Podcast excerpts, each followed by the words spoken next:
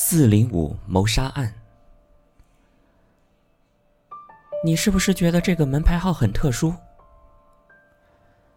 叶星正盯着四零五这个寝室门牌出神，被这个有些阴阴的声音吓了一跳。一个细瘦的身影飘进了宿舍，长发，几乎拖地的白色长裙，若不是天光大亮。真会让人以为见到了倩女幽魂。你还记得我们小时候看过的电影《四零五谋杀案》吗？据说这个电影因为恐怖和悬念曾轰动一时，打动人心。因为对电影的恐怖印象太深，人们甚至不敢再去住四零五号宿舍、四零五号旅店，以致新盖的公房都没有四零五这个单元。而恰巧，这间四零五宿舍，从一九七七年起，十六年里死过十二个女生，都是一模一样的死法。坠楼身亡，而且都是在同一天，六月十六，是不是很有趣？叶欣和其他室友因为千里迢迢来上大学，都带着大箱巨幅。那刚进来的女生却不同，只背着个双肩小皮包，身无长物，往窗左侧的双层床上看了看，笑道：“这就是我的铺位了。”那床的下铺正好是叶心的。叶心不是那种一惊一乍的性子，但还是觉得这白衣倩女所言骇人听闻，心里有了寒意，不由问道。十六年里，死了十二个，几乎是一年一个了。如果是十六年十六个，那才叫可怕呢。那女孩转过身，一张瓜子脸，显示晒少了太阳，有些苍白。薄薄的嘴唇和细长的双眼都微微向下撇着，慢条斯理地说：“谁说不是一年一个？那没出事的四年。”是因为校方也觉得可疑，将这间宿舍封了四次，想查个水落石出，还是一无所获。而且这间宿舍被封的四年里，其他寝室照样发生女生跳楼的事件，似乎防不胜防。历届校领导怕专门封一间宿舍久了会被指控有搞封建迷信活动的嫌疑，又不得不将四零五重新开放。这不，最后一次封屋是四年前。而重新开放之后，这三年，每年又都有一个学生从这间屋子里跳楼身亡。叶欣的心里先是咯噔沉了一下，随即又觉得那个女孩越说，越说的有板有眼，越像是无稽之谈。索性带了丝讥诮说：“这么说来，我们这间宿舍六位同学里，必定有一个要在明年六月十六跳楼自杀了。”大家趁早把遗嘱写好吧，说不定轮到谁呢？那幽魂倩女听出了叶心话里的嘲笑声，冷冷地说：“这未必不是个好主意。我可以断言，我们这几个人里，必定有人要死在明年六月十六。”当的一声巨响，原来是一个搪瓷脸盆重重的摔在了地上。脸盆旁边站着一个身材娇小的少女，那正是叶心刚结识的室友秦蕾蕾，刚从水房梳洗回来，被幽魂倩女的断言重重吓了一跳。幽魂倩女扑哧一笑，快步走过来替秦蕾蕾捡起了脸盆。呀，成功了，总算吓着一个。我叫欧阳倩，你们叫我小倩好了。叶欣心里想：“真是名副其实。如果再有个男友叫宁采臣，就更像回事儿了。”想笑，又觉得不礼貌，但忍不住，嘴角还是牵动了一下，却没能逃过欧阳倩的眼睛。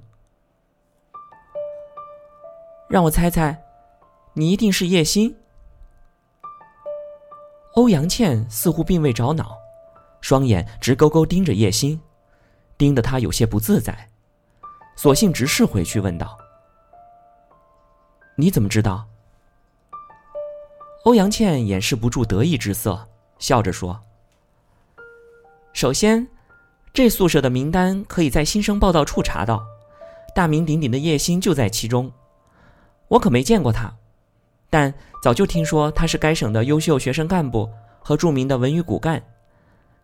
因为受过朗读训练和不俗的仪表风度，主持过多项省级的文艺活动。今天听见你和一些将来的同学。”用吴侬软语交谈，开口又是标准的普通话。再看你穿着朴素，而且坚决不相信我的鬼话，是个学生干部的好材料，正符合了我对叶欣的印象。另外，你相貌清纯美丽，如果说人如其名，那我就是猜中了。叶欣正恼欧阳倩将自己描上学生干部的面谱，听到最后一句，又受用。又不好意思，对欧阳倩再无恶感，笑道：“我是叶欣，好啦，我看你不是什么欧阳倩，你是人精。”欧阳倩也笑着说：“嘿，你不要给我戴高帽，我这是刻苦钻研阿加莎的结果。”一旁秦雷雷问：“阿加莎是谁呀？”欧阳倩说。阿加莎·克里斯蒂，英国著名女侦探小说家。我那里有她的全集，是英文版的。你们要好好研习，不光是丰富我们这些小书呆子的业余生活，更对我们今后做个好医生有帮助。要知道，医生诊断病例和侦破凶杀案异曲同工，用的都是逻辑。秦雷雷惊魂未定，小心翼翼的问。但是你刚才说的什么六月十六，是真的吗？你怎么像是亲眼见过？我妈是本校校友，就在咱们学校二附院做医生，对本校的掌故可熟了。这四零五谋杀案的故事是我从她嘴里一点点挖出来的。叶心暗暗吃惊。你妈妈知道你被分到这间死亡宿舍，难道不着急？欧阳倩鬼鬼一笑：“你们可不要跟别人说，我妈确实怕我被分到四零五，昨天特地送我来报道，看见我的宿舍是四零二，才放心走的。她前脚一走，我就到这屋来和原本分在这屋的杨艳换宿舍。我的故事一出口，她吓得立刻就同意了。”青雷雷叫道：“啊，谁能跟我换宿舍？我也要离开这四零五。”叶星更是用诧异无比的目光看着欧阳倩。欧阳倩冷笑道：“秦妹妹，你就认命吧，你胆子大点好不好？那只是传说，是戴姐的疑案，所以我才千方百计的要住到这间宿舍来。说是捉鬼也好，说是破案也好，能查个水落石出，多大的好奇心都能得到满足，难道不好吗？”秦雷雷说。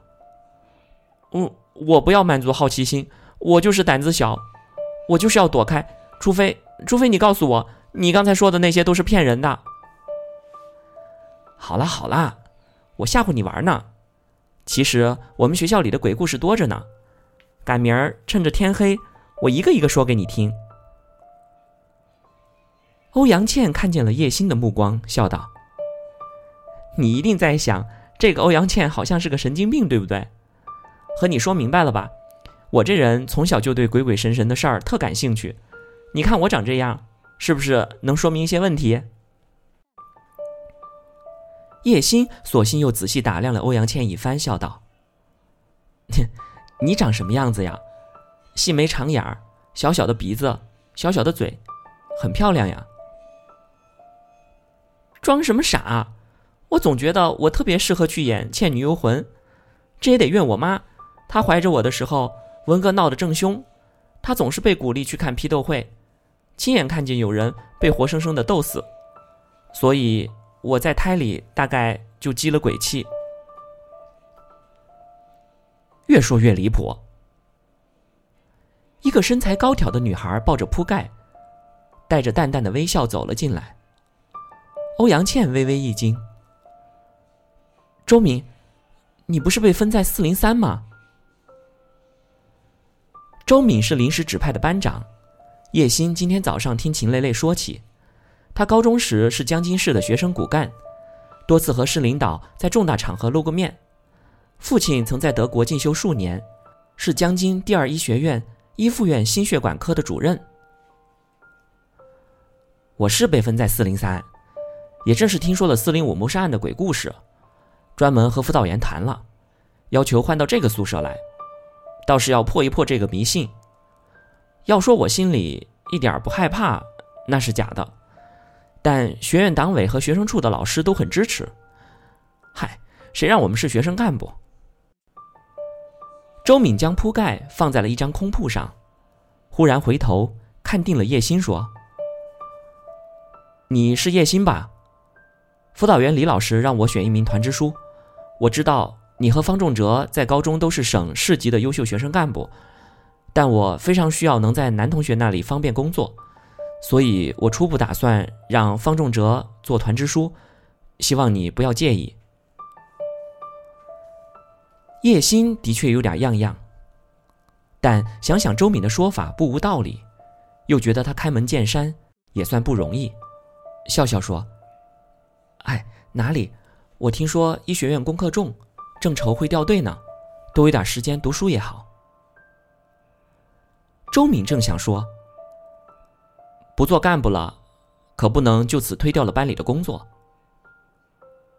但看见欧阳倩在一旁。冷了眼观望，便将话咽了回去。周敏出了门后，欧阳倩做了个鬼脸。